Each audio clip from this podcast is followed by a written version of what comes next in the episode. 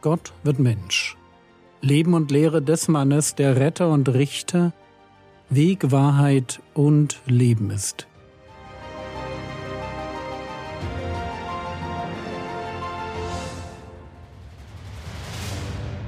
Episode 373 Das Bekenntnis des Petrus Teil 2 Jesus ist in der Gegend von Caesarea Philippi, dort wo hauptsächlich Heiden wohnen, nördlich vom See Genezareth. Markus Kapitel 8, die Verse 27 bis 30 Und Jesus und seine Jünger gingen hinaus in die Dörfer von Caesarea Philippi. Und auf dem Weg fragte er seine Jünger und sprach zu ihnen, Was sagen die Menschen, wer ich bin? Sie aber antworteten ihm und sagten Johannes der Täufer und andere Elia, andere aber einer der Propheten. Und er fragte sie, ihr aber, was sagt ihr, wer ich bin? Petrus antwortet und spricht zu ihm, Du bist der Christus. Und er redete ihnen ernstlich zu, dass sie mit niemandem über ihn reden sollten. Jesus will wissen, was die Leute über ihn denken, und seine Jünger spiegeln ihm die Meinungen der Menschen, die grundsätzlich pro Jesus sind, wider. Natürlich gibt es auch Israeliten, die diesen Rabbi aus Nazareth für einen Verführer halten, für einen Scharlatan und eine Gefahr für das Volk. So, Petrus gibt also die richtige Antwort. Du bist der Christus. Aber dann verbietet Jesus seinen Jüngern darüber zu reden. Frage, warum sollen sie nicht über ihn reden? Antwort, weil sie zwar wissen, dass ihr Rabbi der Messias ist, aber ihre Vorstellung von dem Messias ist nicht richtig. Sie halten den Messias für eine politische Retterfigur, obwohl der Herr Jesus doch angetreten war, die Werke des Teufels zu zerstören und eine ganze Menschheit aus den Fängen des Bösen zu befreien. Und weil ihnen da noch das Verständnis fehlt, ist es erst einmal besser, sie reden mit niemandem über ihren Rabbi. Und das ist natürlich ein guter Tipp an alle Christen. Wenn du noch am Anfang stehst, dann halte dich mit dem Predigen und den Beiträgen auf Social-Media-Plattformen zurück. Hör erst einmal zu, lerne viel, durchdenke die Dinge, die du gelernt oder gehört hast, Nimm dir genug Zeit, um selber geistlich zu wachsen und die Bibel gut kennenzulernen, bevor du andere lehrst. Vergiss in diesem Zusammenhang nie, was Jakobus über Bibellehrer sagt. Jakobus Kapitel 3, Vers 1 Werdet nicht viele Lehrer, meine Brüder, da ihr wisst, dass wir ein schwereres Urteil empfangen werden.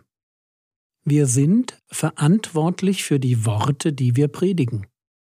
Und wie wir hier gut sehen, kann gerade Halbwissen, auch wenn es gut gemeint ist, Schaden bei den Hörern anrichten.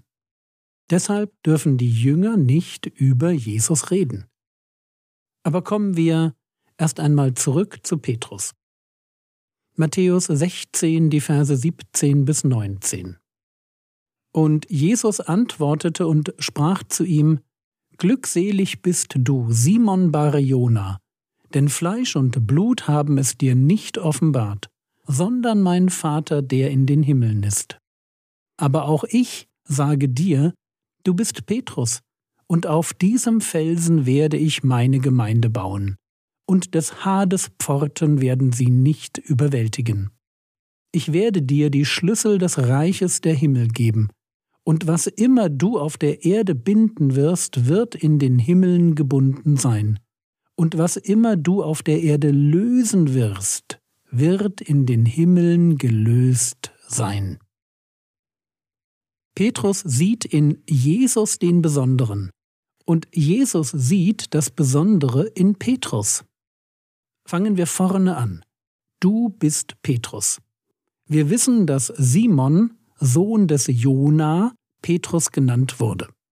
Matthäus Kapitel 4, Vers 18 heißt es, Als er aber am See von Galiläa entlang ging, sah er zwei Brüder, Simon genannt Petrus und Andreas seinen Bruder.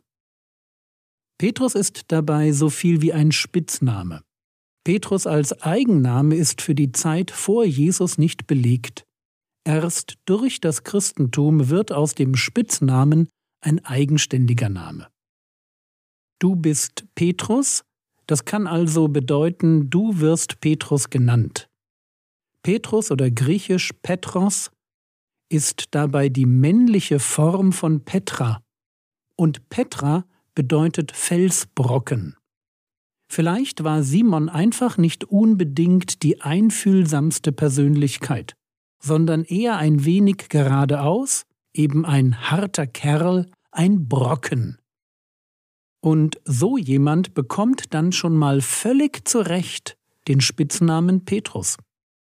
Und Jesus benutzt jetzt den Spitznamen für ein Wortspiel. Du bist Petrus, und auf diesem Felsen, Petra, werde ich meine Gemeinde bauen. Frage, was heißt das? Wer oder was genau ist der Fels, auf dem Jesus seine Gemeinde baut? Ich frage das so allgemein, denn Jesus formuliert ja nicht, du bist Petrus und auf dir werde ich meine Gemeinde bauen. Jesus muss mit auf diesem Felsen also mehr als nur die Person des Petrus im Blick haben. Und deshalb denke ich, dass der Fels, auf den die Gemeinde erbaut wurde, schon die Person des Petrus ist. Der aber, wie wir eben gesehen haben, inspiriert durch eine Offenbarung des Heiligen Geistes verkündet, wer Jesus wirklich ist, nämlich der Messias. Gemeinde beginnt dort, wo Petrus genau das tut.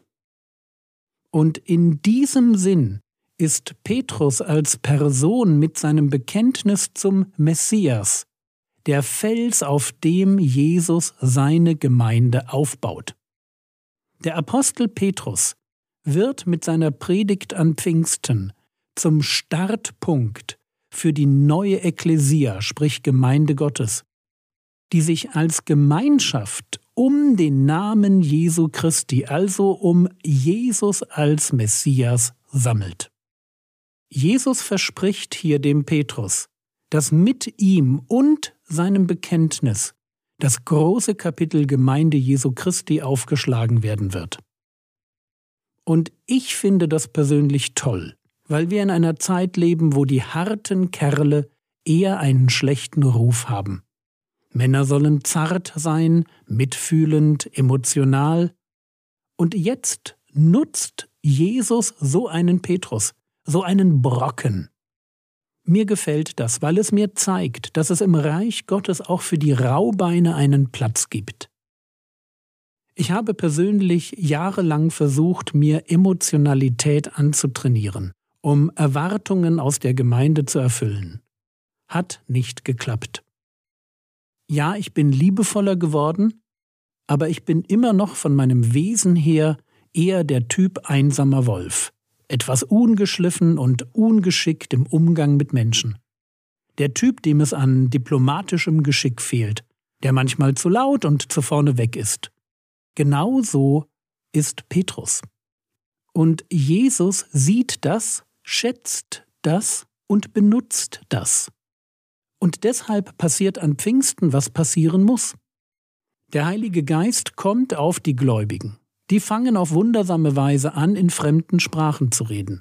Die Juden in Jerusalem bekommen das hautnah mit und dann lesen wir Apostelgeschichte Kapitel 2 Vers 12 und 13 Sie entsetzten sich aber alle und waren in Verlegenheit und sagten einer zum anderen Was mag dies wohl sein?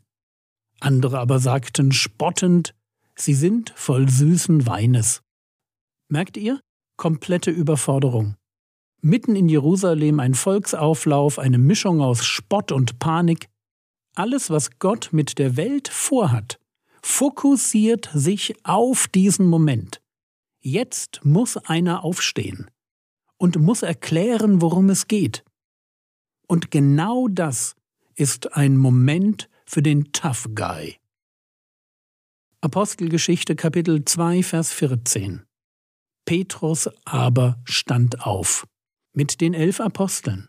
erhob seine Stimme und redete zu ihnen, Männer von Judäa, und ihr alle, die ihr zu Jerusalem wohnt, dies sei euch kund und hört auf meine Worte. Wie gesagt, ich möchte eine Lanze brechen für die Kämpfernaturen in der Gemeinde.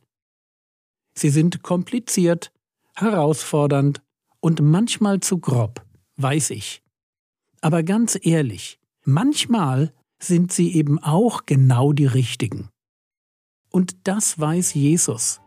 Und deshalb sagt er, du bist Petrus, und auf diesem Felsen werde ich meine Gemeinde bauen.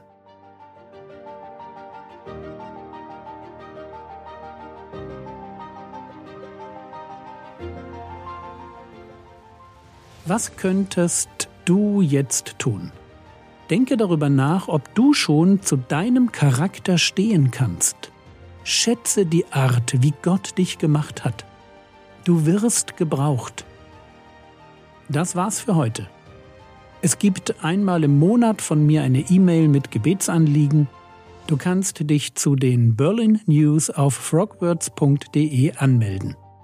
Der Herr segne dich, erfahre seine Gnade und lebe in seinem Frieden. Amen.